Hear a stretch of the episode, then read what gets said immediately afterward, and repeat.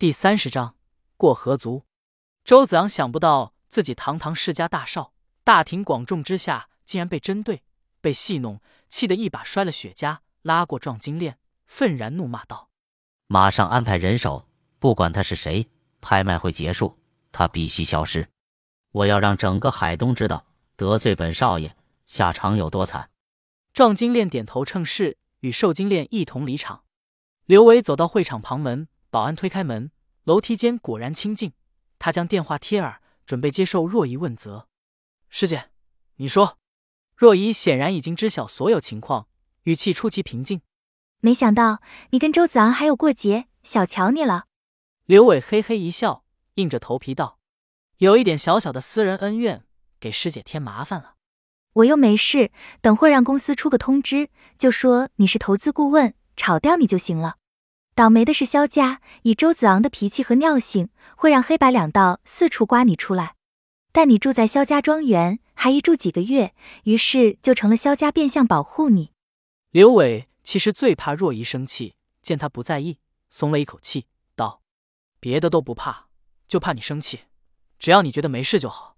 萧师伯一宗之主，神通广大，麻烦的事就让他处理好了。你这唯恐天下不乱的态度。”还真是没谁了。我就算不怕周子昂这个傻叉，但面对萧师伯，总也不好交代啊。终于等来若依的责怪，刘伟不好意思挠挠头道：“唉，都怪仇恨蒙蔽了双眼。话又说回来，师姐怎么突然想着让我帮你参加拍卖会呢？”我也不想。师傅说严静可能是关宗门，既然你是宗门的一份子，所以让你也一起参与进来。哼。肯定是上次开古墓得了好处，发现我有助运的作用，这次又想依葫芦画瓢，这样也好，给你们找点苦头吃吃，免得有什么事情总想着利用老子。刘伟趁机转移话题道：“既然严禁这么重要，咱们还是得把它拍下来吧。首先，这次我在一南的调查结果显示，这块岩镜有可能是假的。我现在回海东查一下岩镜的物主，希望能查出真相。”再有就是在给你电话前，若薇告诉我他会拿下这块岩镜，所以我们只能放弃。刘伟哦了一声：“好的，明白了。”老仙出声示警：“主人小心，楼下有人靠近。”有事先挂了。刘伟挂断电话，一手扶厂门，用力一拉，门开。保安露出头来：“贵宾你好。”没事。刘伟见门能开，又抬头看了看头顶的监控。放下心来，再合上门，紧紧盯住楼梯下方。他想看看老仙感应的危险是谁。果然，等了一会儿，在没有杂音的楼梯间，终于可以听到一阵非常细微的脚步声。不一会儿，周子昂的手下受金链出现在楼梯转角处，迎向刘伟的注视。受金链咧嘴冷笑道：“你突然挂断电话，表示已经发现我，但你在确定门没有问题的情况下，却没有急着离开。”而是等我出现，除了想知道我是谁，肯定还确定了监控安全。除了艺高胆大，我还真找不出其他词来形容你。但是以我的经验来看，五步以内，单手十秒，我有绝对把握干掉你。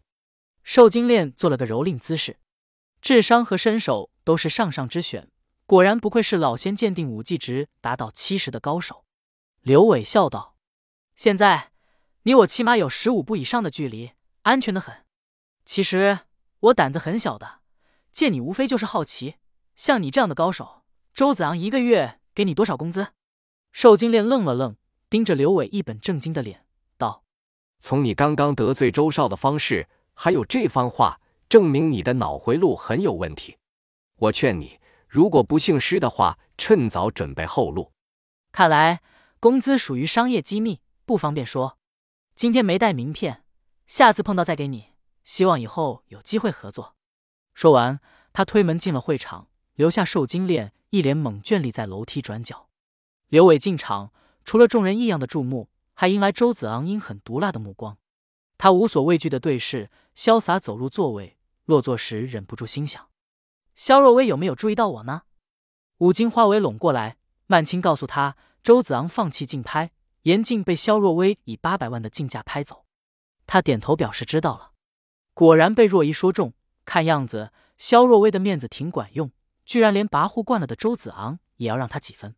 主席台上，叶一飞已经不在，拍卖师继续进行着其余藏品的竞拍，仍然是应者踊跃，仿佛并未受到严禁竞拍的影响。既然古镜已被拍走，如果继续留在会场，只会惹来众人无端议论。刘伟索性带着五金花起身离开，走出会场大门，叶一飞已经在等他。刘伟对武金花说道：“今天下午胡作非为，让五位姐姐担心了，我给姐姐们赔礼道歉。”曼青勉强一笑，道：“刘总，您千万别这么说。老板既然让我们协助您，自然是以您马首是瞻，由您说了算。”刘伟想到刚刚受金链的威胁，不无担心的朝叶一飞道：“我担心。”他们会不会受我连累，被周子昂针对？要不要派人保护他们离开？叶一飞朝他身后指了指，道：“没事了，周子昂看着他们先走，就不会找麻烦的。他的目标是你。”刘伟回头一看，周子昂叼着雪茄，迈着纨绔步伐，领了一行人走出会场大门，正朝他们走来。武金花时机告辞离开，周子昂挥了挥手，袁胖子和一众直装女停下脚步，然后领着两个大金链子。径直走到叶一飞和刘伟的面前，周子昂偏着头，和身后两个大金链，三双眼睛同时狠狠盯住刘伟。距离有点近，刘伟感受到压力，平时恐怕早就后退几步了。但叶一飞就在面前，他不想被叶一飞看出任何胆怯，加上老仙并无警示，索性硬着头皮处在原地与周子昂对视。周子昂的三角眼瞥了瞥叶一飞，皮笑肉不笑的说道：“老叶。”我特地过来感谢你。拍卖会开始前，让我可以开着敞篷轿跑，带朋友在东周庄园逛足两圈，面子上大大满足。叶一飞笑道：“周少客气了，来者是客，待客已成是萧家的荣幸。”周子昂对叶一飞翘起大拇指，然后慢慢转向刘伟，拇指倒转向下，狠声道：“不像某些无名小卒，不知天高地厚，连死字都不会写。”我去。这是放狠话吗？